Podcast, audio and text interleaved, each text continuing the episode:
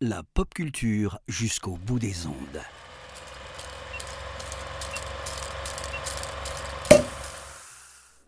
Bonjour à toutes, bonjour à tous. Bienvenue dans ce nouveau numéro du calendrier de l'après de l'apéro ciné. Aujourd'hui, je vous propose de voyager en 1890, car en effet le 25 janvier 1890 eut lieu la signature du traité de Montevideo qui délimitait la frontière entre Argentine et Brésil. Et justement, la délimitation des frontières en Amérique du Sud a été le sujet d'un film récent à grand succès de James Gray, The Lost City of Z. Je vous propose donc de revenir sur ce film et de vous expliquer en trois raisons pourquoi il faut revoir ou voir La Cité perdue de Z ou The Lost City of Z de James Gray. The Lost City of Z, c'est l'histoire de Percy Fawcett qui est un major euh, britannique qui va consacrer sa vie justement à, à la cartographie euh, et à la recherche d'une mystérieuse civilisation. Donc euh, lui c'était la cartographie entre le Brésil et la Bolivie. The Lost City of Z, initialement c'est un, un récit de David Grant qui est un journaliste très en vogue en ce moment à Hollywood. Donc en plus de The Lost City of Z, c'est également lui l'auteur du livre à l'origine de Killer of the Flower Moon récemment. Le scénario est cité à de James Gray. Et c'est le premier point, la première raison, c'est pour le travail de James Gray sur ce film. Alors James Gray, euh, c'est pas un nom inconnu. il a une belle petite filmographie maintenant depuis une vingtaine d'années.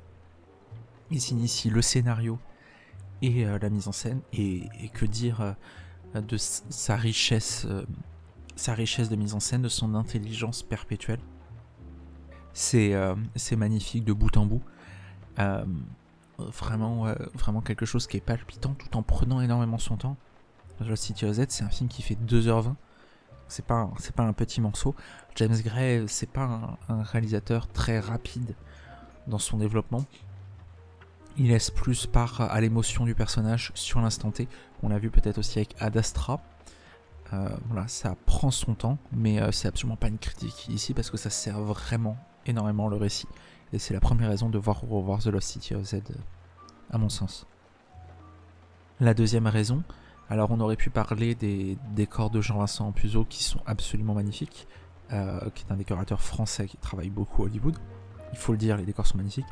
Mais on va honorer un autre français ici, c'est euh, Darius Konji, un franco-iranien, très célèbre directeur de la photographie, notamment sur euh, Delicatessen ou sur Seven, qui a travaillé avec, avec les plus grands. Je vous laisse voir sa filmographie, mais c'est un grand, grand monsieur de la photographie.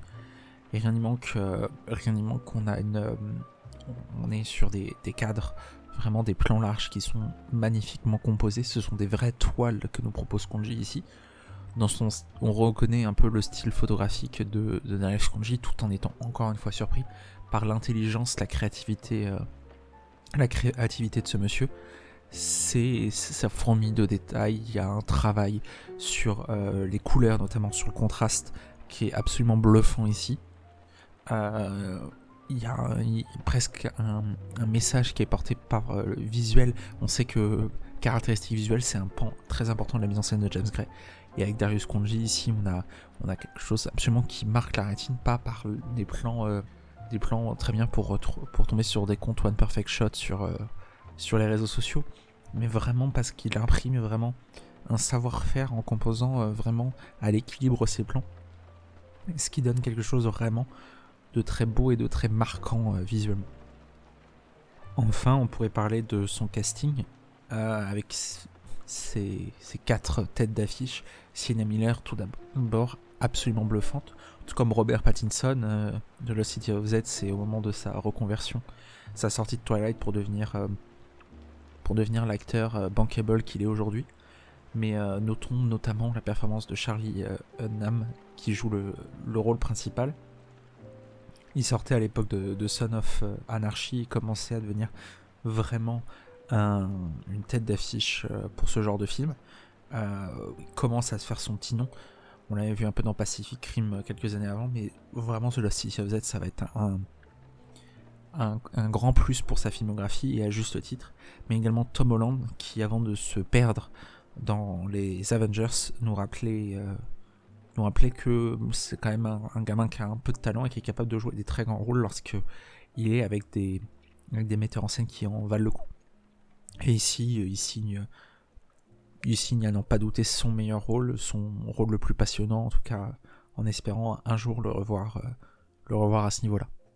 C'était du coup les trois raisons de voir ou revoir The Love City of Z pour ce 25e numéro du calendrier de l'après de la Pérousini. Je vous souhaite à toutes et à tous une très bonne journée et je vous dis à demain pour un nouveau numéro.